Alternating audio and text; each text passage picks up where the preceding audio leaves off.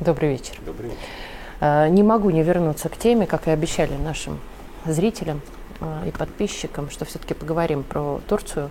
На самом деле мы с тобой неоднократно трогали эту тему, но самое интересное, что именно мы с тобой говорили одними из первых, что все-таки второй тур будет. И более того, если тогда это было еще, скажем, не очевидно, что хорошо, то мне кажется, в данной ситуации можно говорить, что все-таки для самого Эрдогана второй тур сейчас даже предпочтительнее. И более того, ведь э, мало кто знает и мало кто почему-то об этом говорит, но он одержал победу. Вопрос какую? А он одержал победу большинством, он все-таки вошел в правительство, да, и как парламент. парламент, да. И тут есть э, главный нюанс, этого никто не ожидал как раз. Вот как раз там были больше ставки и от всех э, политологов и тюркологов о том, что этого не произойдет, а это произошло. Да, Вообще что происходит, да? Э, да, действительно, э, очень многие эксперты, в том числе заслуженные, настоящие, говорили о том, что выбор, выиграть выборы президентские Эрдогану, скорее всего, удастся, а вот на выборах в парламент его партия может потерпеть поражение. И в связи с этим следующий президентский срок он пройдет, э, что называется, хромой уткой, не будучи в силах провести через парламент почти ни один нужный ему законопроект. Пока получается э, в точности наоборот. Парламент полностью эрдогановский, он получил более 50% мест.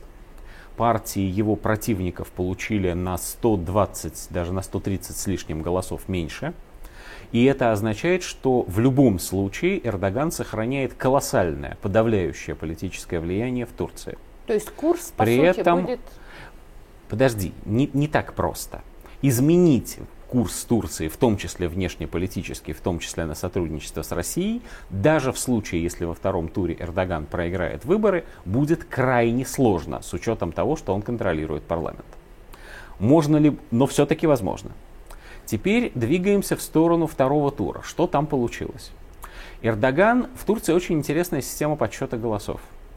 А если совсем грубо, то сначала посчитали голоса на той части Турции, где голосовали в основном за Эрдогана, и поэтому в первый момент подсчета голосов казалось, что он получил почти 60% и, безусловно, выиграл в первом туре. А в дальнейшем считали голоса на побережьях и в крупнейших городах Турциях, Турции, и там Эрдоган начал проигрывать. В результате он опережает своего соперника э, Кемаля Кылычдараглу примерно на 5% голосов. Ему чуть-чуть не хватило до 50%. Может ли он пересечь эти 50% во втором туре? Да, может. Вот, там был третий кандидат, который получил 5% голосов. Это очень интересный очень кандидат. Много, да. вот, это русскоязычный азербайджанец по происхождению, защищавший в Москве диссертацию решительный турецкий националист, гораздо более правый и гораздо более националист, чем сам Эрдоган. И он-то сам склонен поддержать как раз Кылычдар Аглу и западный курс Турции, но вот его избиратели совершенно к этому не склонны. Поэтому, несмотря на то, что политологи всего мира считают, что когда глава исполнительной власти выходит во второй тур, во втором туре он заведомо в проигрышной позиции – находится по отношению к сопернику, есть большая вероятность того, что Эрдоган второй тур выиграет. Но самый главный вопрос при этом, а что, собственно, что до этого России? Почему мы с таким э, душевным трепетом следим за тем, что происходит в Турции, почему нам это так важно? Ну, откровенно говоря, еще же потому, что мы немножко консерваторы в большинстве Чуть-чуть, своем. да, ну, буквально, ерунда какая. И не очень любим изменений.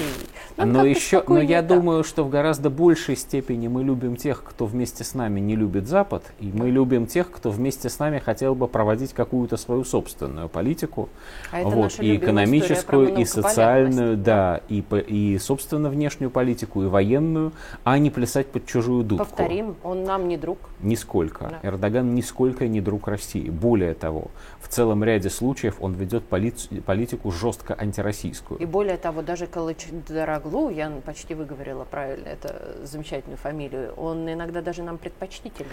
Калычдар Аглу – это человек управляемый. Ну, или, если угодно, это политик, склонный к компромиссам, да. будем вежливы. Да.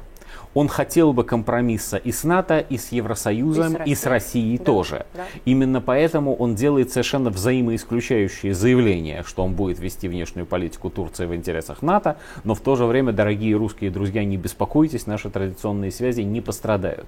Калычдар Аглу не хочет никакой конфронтации.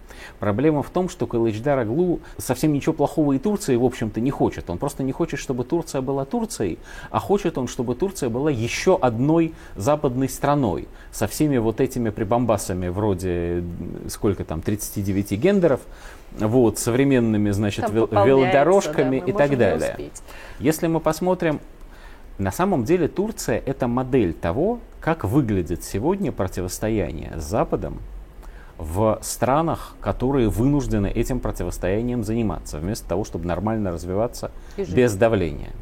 Во-первых, Турция расколота. Турция расколота на провинции, в которых а, куют чего-нибудь железного и занимаются сельским хозяйством, то есть занимаются нормальным человеческим делом, ну или, например, рыбной ловлей, вообще да. вот нормальной экономикой, производящей, и провинции, Делают которые живут да. за счет Запада и за счет современной западной вот этой постиндустриальной экономики.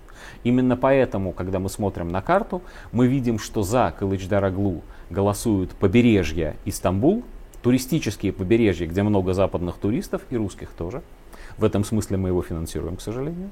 Вот. А за Эрдогана финансирует центральная настоящая Турция. Этих провинций больше, но они, к сожалению, реже населены. Тогда сразу вопрос, а почему же в России дипломаты э, турецкие проголосовали именно больше за Калыча Дорогу?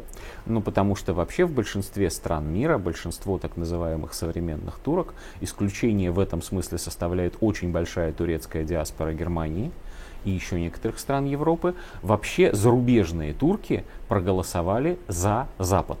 Это, на мой взгляд, довольно естественно. Вот. Ну и в, те, которые живут в России, исключения в этом смысле, к сожалению, не составили. Хотя могли бы, наверное, если бы была организована правильная агитационная кампания среди них. Это Но это все равно, как сейчас... вмешивались в выборы тоже, да? А, ну вот тут я, кстати говоря, на стороне тех турецких политиков, которые говорят, что Россия вмешивалась в выборы. Другое дело, что она дел, э, делала это не подделывая По документу да. и не создавая агитационную продукцию, а демонстрируя Турции, что выигрывает Турция от контактов с Россией. И продолжение переговоров по ненужной нам в по другом случае сделки, зерновой да. сделке в, э, хорошо ложится, и просьба Эрдогана к Путину непосредственно отсрочить на год платеж за газ. Это вот как раз то, как Россия вмешивалась в турецкие выборы. И это фактор, который будет действовать и в дальнейшем. И еще одну вещь скажу. То, что Турция сегодня в Сирии считает себя одной из стран-победительниц, это заслуга России. То, что сегодня э, Турция видит себя большой, великой региональной державой, которая воздействует на весь Ближний Восток, могло состояться только в одном случае. Россия приняла решение Турции в этом не мешать, а даже наоборот способствовать. Не получим ли мы в дальнейшем, кстати говоря, серьезнейших проблем, как следствие этого решения? Вопрос на данный момент открытый потому что сирийское правительство само по себе могло бы и заключить э, договоренности какие-то с курдами и облегчить ситуацию, а вот с учетом того, что Турция занимает очень жесткую позицию, это скорее всего невозможно, и это означает э, продолжение там военных действий в обозримый период времени. Это вот среднесрочные последствия той позиции, которую Россия заняла. Но с точки зрения влияния, можно сказать, да, что вот как русские решили, может быть, они ошиблись, но как русские решили, так оно там все и идет на Ближнем Востоке сейчас, за исключением единственной страны под названием Израиль, где, конечно, влияние США так просто не, э, не преодолеть. Возвращаясь к турецкой ситуации, есть одна вещь, которую мне очень хочется сказать хоть где-нибудь, вот на родном Царьграде скажу. Турция страшно интересная страна в одном отношении. Там огромное демографическое давление молодежи. Турции увеличилось население в два раза, начиная с 80-го года. Вот нам было в Турции, вот да, именно еще и поэтому она нам важна. Но и последствия мы должны видеть. Если в России, грубо говоря, очень грубо, средний возраст населения сегодня превышает 42 года, то в Турции он едва-едва дотянулся до 32 лет, этот средний возраст. И, возможно, продолжит снижаться. И это означает, что с одной стороны в Турции очень серьезные проблемы с молодежной безработицей, с другой стороны, в Турции очень серьезные проблемы с радикализацией общества, потому что молодежь гораздо больше склонена к импульсивным решениям в политике. Черное И прозападным, и, и пророссийским, и протурецким, и любым. А с третьей стороны, при этом Турция обладает способностью к экономическому росту за счет относительно большого количества дешевой и мотивированной рабочей силы, что нам бы ох как не повредило. Вот. И вот со всех этих точек зрения ситуация в Турции, конечно, для нас очень важна. Она модельная. Спасибо.